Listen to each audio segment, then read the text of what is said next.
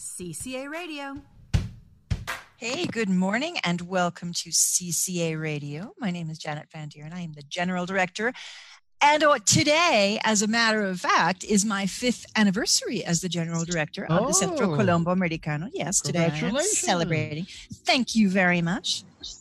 Among the best decisions I ever made in my life.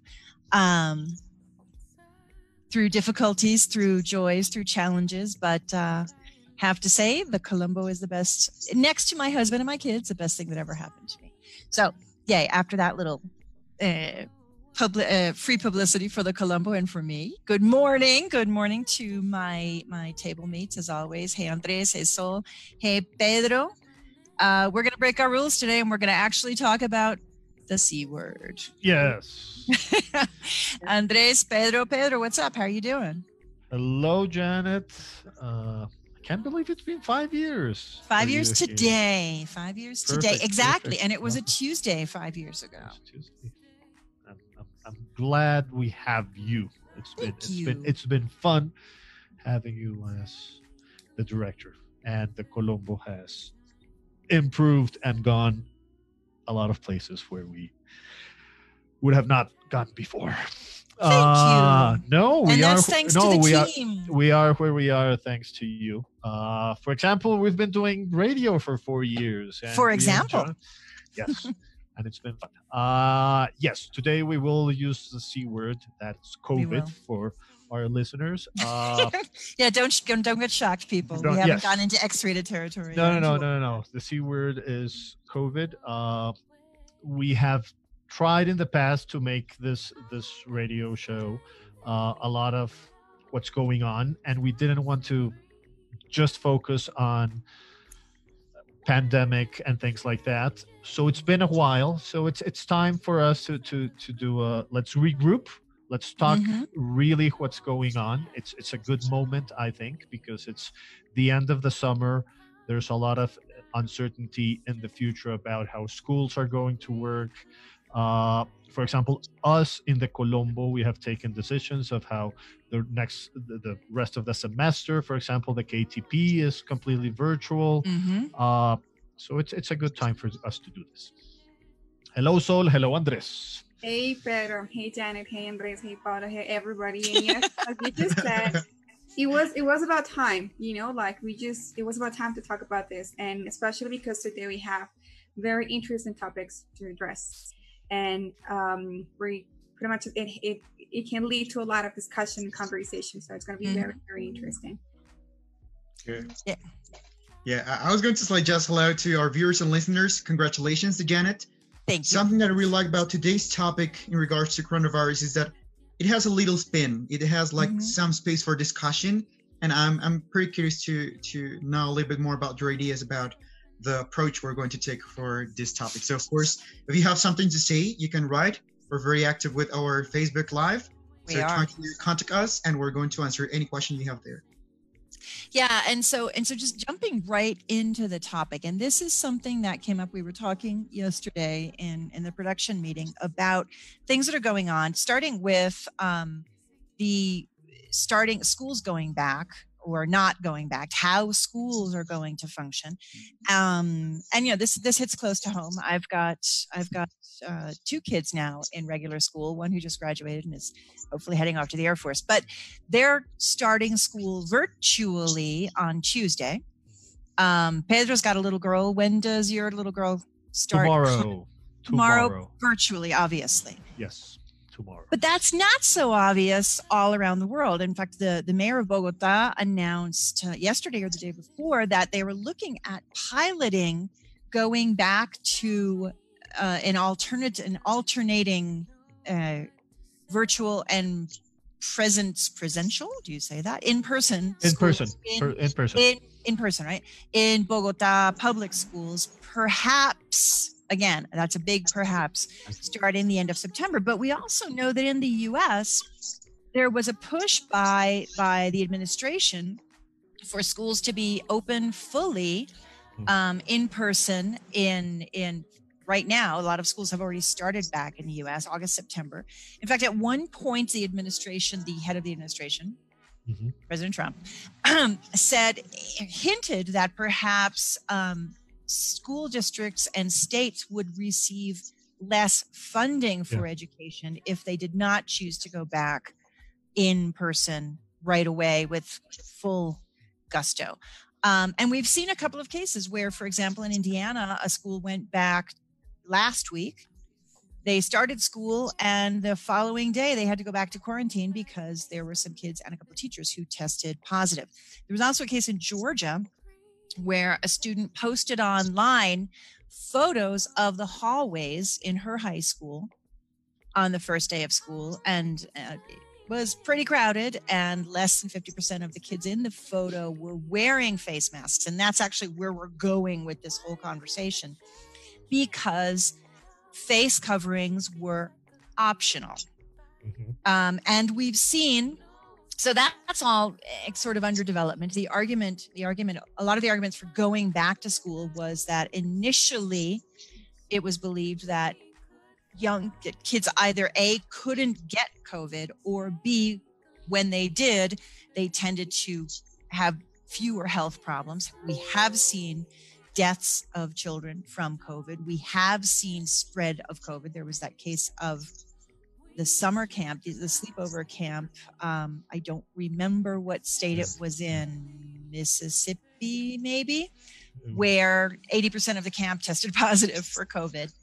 And in fact, the CDC announced yesterday that in the end, the last week of July, over 100,000 children had tested positive for COVID. So here's the thing if they can test positive, they can spread it. So the argument that sending kids back to school because they're not going to get so sick, on the one hand, you could agree. On the other hand, you could say, great, but then they get it and take it home. Um, and that leads us to the whole case of masking. As we know, at the beginning of the pandemic, this is something, I mean, this is COVID is brand new. So we're still learning about it. And at the beginning of the pandemic, particularly in the US, um, people that authorities were saying, no, don't go out and buy masks, basically because there weren't enough masks for the Mhm. medical community. And initially, they were saying that masks had a negligible effect on protection from coronavirus. Well, we found out since then that masks, face coverings do provide a level of protection, not necessarily to the mask wearer, but to people around the mask wearer because the masks can help to contain the virus particles from spreading, especially when you're in a situation where you cannot social distance.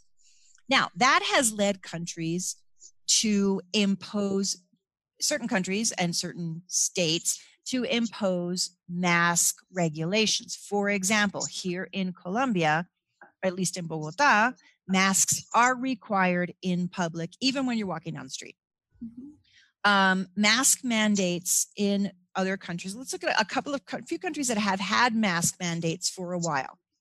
For example, France has had a mask mandate since the end of June Since and May. currently have 316 cases per 100,000 residents.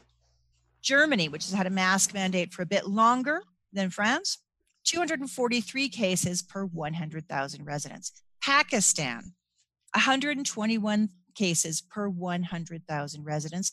England, which only recently, the end of July, really got tough with their mask ban, mm-hmm. mask mandate, 453 cases, a few more per 100,000 residents. The United States does not have a nationwide mask mandate.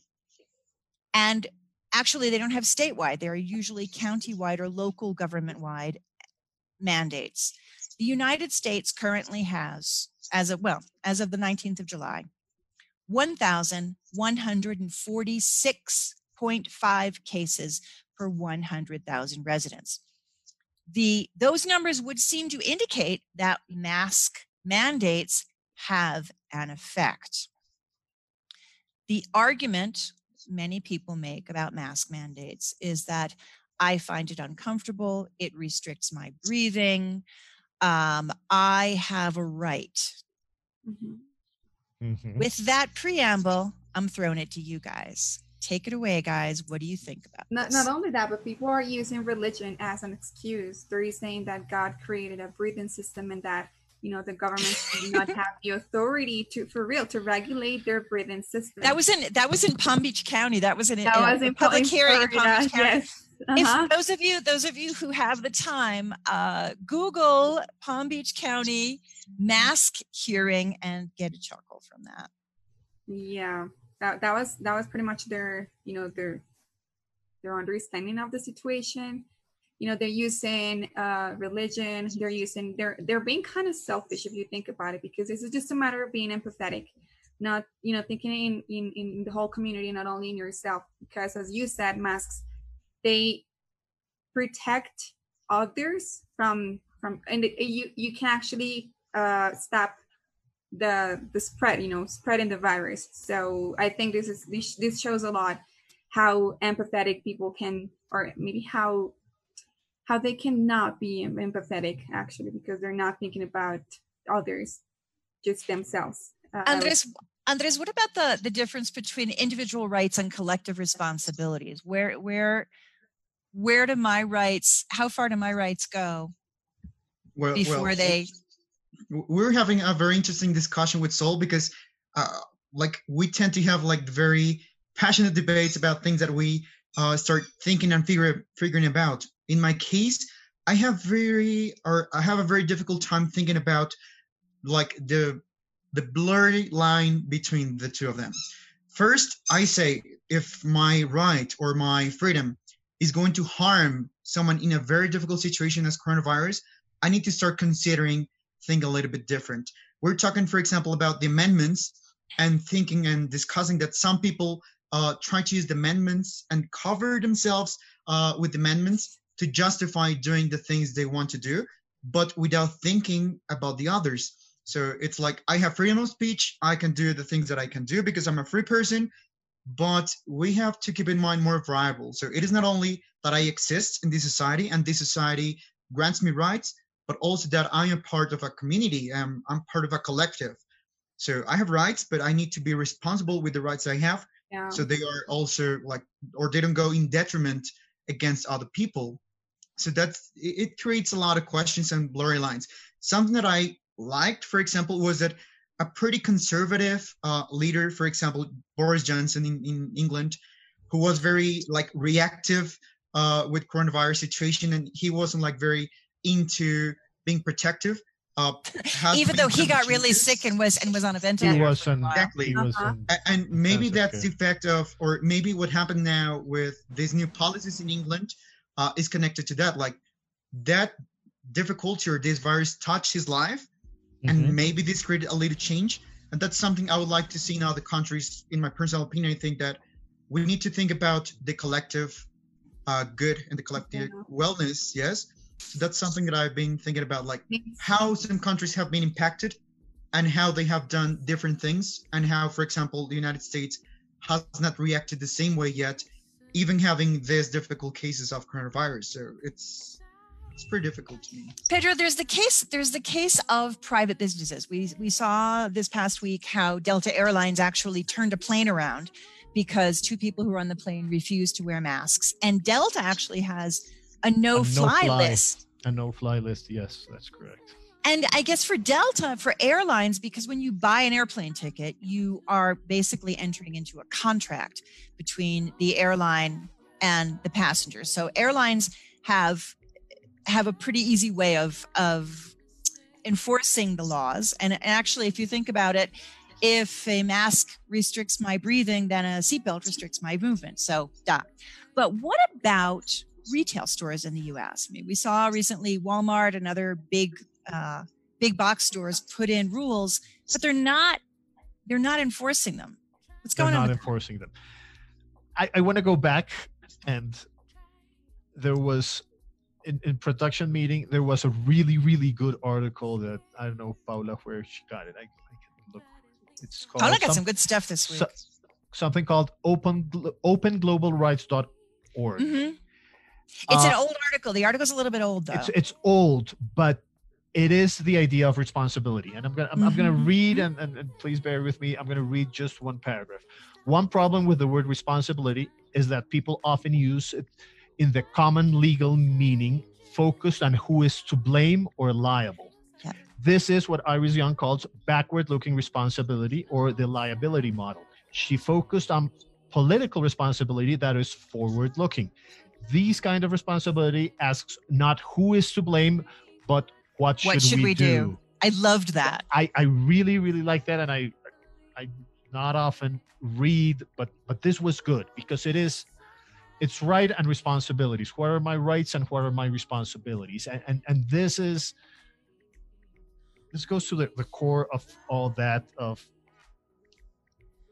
before anything i live in a community there is a pandemic that is affecting everybody I am responsible not just for myself but for everybody else. So I, I really like that. Uh, going back to your, I, I wanted to mention Uh-huh. that before No, it's before awesome. going before going to your question. There, there's a problem between enforcing a lot of things, and, and I'm gonna talk about, about the things that you see here in, in Bogota walking Mhm. around. Uh, there's something called pico y cédula. Yes, so you can't go into a commercial establishment and buy goods if your ID number ends in a digit or another. The person from that establishment is going through real economic problems hmm and he really doesn't care what your ID number is. If he's going to make a sale, he's going to make a sale and he's going to sell it to you. Again, but the, but that's in the smaller ones. The bigger ones are Yes. are more careful because there are yes. hefty fines Yes. and you can be closed. yes. But the smaller ones, yeah. But the smaller ones, so it's again, the pandemic is affecting everybody, but not just the health of everybody. We have been we we have to adapt to the economic situation. So so I don't know that I am for the masks against the pico y cédula. Let's just say it. And that it's a personal opinion. Uh, you can enforce the mask. You can make everybody do it.